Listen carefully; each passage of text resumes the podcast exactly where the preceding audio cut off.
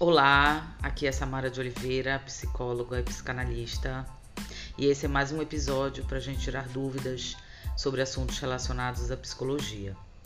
Hoje nós vamos falar sobre a TAG. TAG é o transtorno de ansiedade generalizada. E a gente vai dar aqui algumas dicas, na verdade, cinco hábitos que ajudam a reduzir a ansiedade.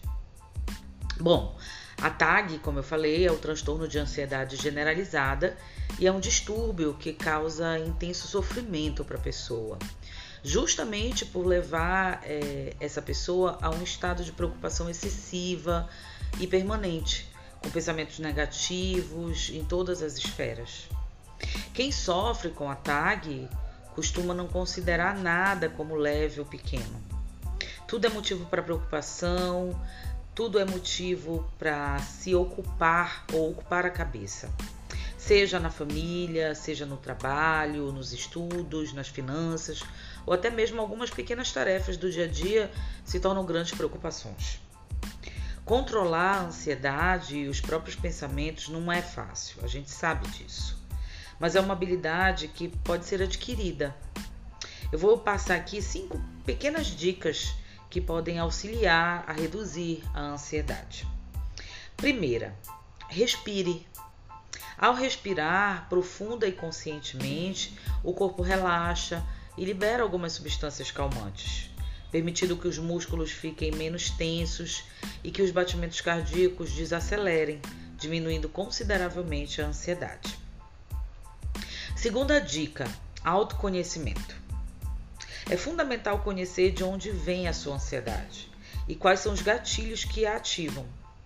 Observe-se e questione a forma como você enxerga as coisas. Mudar algumas crenças e padrões mentais podem ajudar. Terceira dica: durma bem. Essa talvez seja uma das dos grandes desafios para quem sofre de TAG, que é o sono, um sono, principalmente um sono restaurador. Mas vamos tentar. Uma rotina de 8 horas de sono por noite é muito benéfica para quem sofre de TAG. Ao dormir, o cérebro reduz o estresse e se reequilibra. A privação do sono pode causar desequilíbrios. Se você tem dificuldades para dormir, principalmente quem sofre de TAG, tente fazer alguma rotina de sono.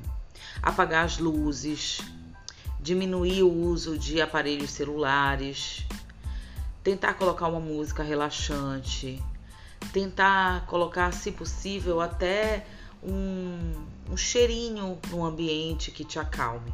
Isso também é muito legal. Se caso você não consiga com tudo isso, é aconselhável que você procure um médico especialista para que ele passe algum tipo de medicação que melhore a sua qualidade de sono ou até mesmo que faça você dormir. Bom, a quarta dica para quem sofre de ansiedade generalizada é: faça atividades físicas. Exercitar-se estimula a liberação da serotonina, que é um neurotransmissor do humor e que proporciona prazer e bem-estar. Uma simples caminhada já é um ótimo começo. E a nossa quinta dica é faça psicoterapia.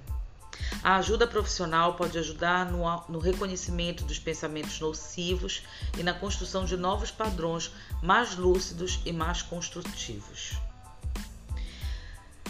Conte sempre com a ajuda de um profissional para se autoconhecer, lidar melhor com a sua ansiedade e filtrar os problemas, sem ignorar aquilo que de fato merece sua atenção, mas também sem acumular preocupações além do necessário. Isso pode fazer uma grande diferença em seus dias e na sua vida.